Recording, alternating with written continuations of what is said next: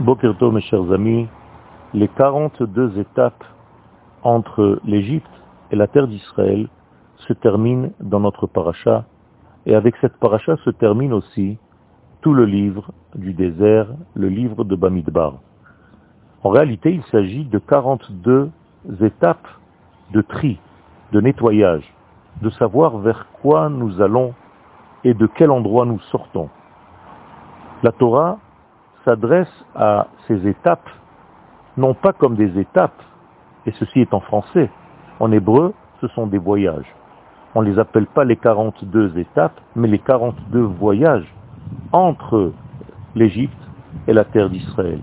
Pourquoi la Torah a préféré s'occuper, traiter des avancées et non pas des tachanot, des moments où nous sommes arrêtés, des étapes, des arrêts? Tout simplement parce que tous ces lieux en question n'ont pas d'existence si ce n'est que lorsque l'homme s'en éloigne.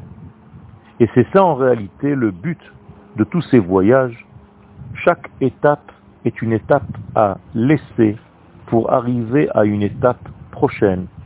Et au fur et à mesure, il y a une force exponentielle.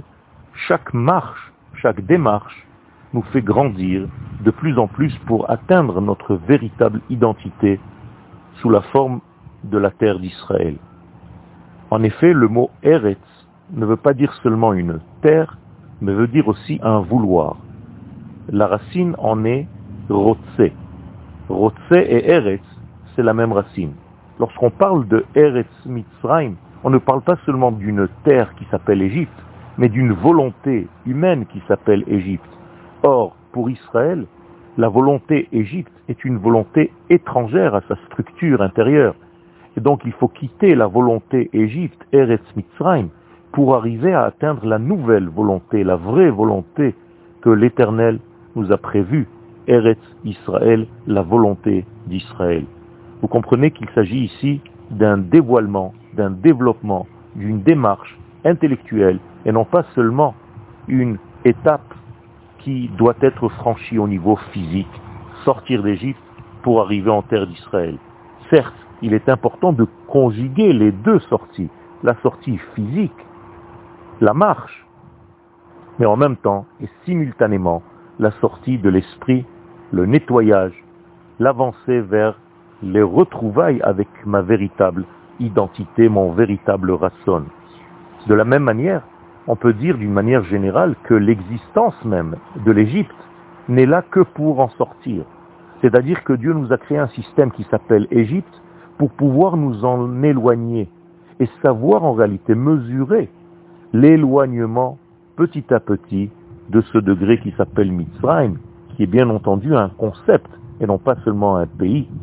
Sortir d'Égypte, c'est s'éloigner effectivement de l'identité qui nous est étrangère pour aller vers l'identité qui nous est propre. Cette grande marche du désert est en réalité la marche de notre vie. Nous pouvons retrouver toutes ces étapes dans notre vie.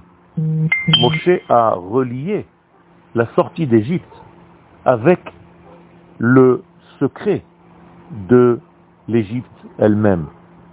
Il est dit dans le texte que Moshe a relié toutes les étapes et toutes les marches, toutes les démarches à cette Égypte. Je vais le dire avec des mots simples. La sortie d'Égypte, en réalité, ne peut se terminer que à la fin de ces 42 voyages qui s'éloignent petit à petit de cette notion égyptienne. Chaque éloignement de l'Égypte apporte avec lui la force de l'éloignement précédent.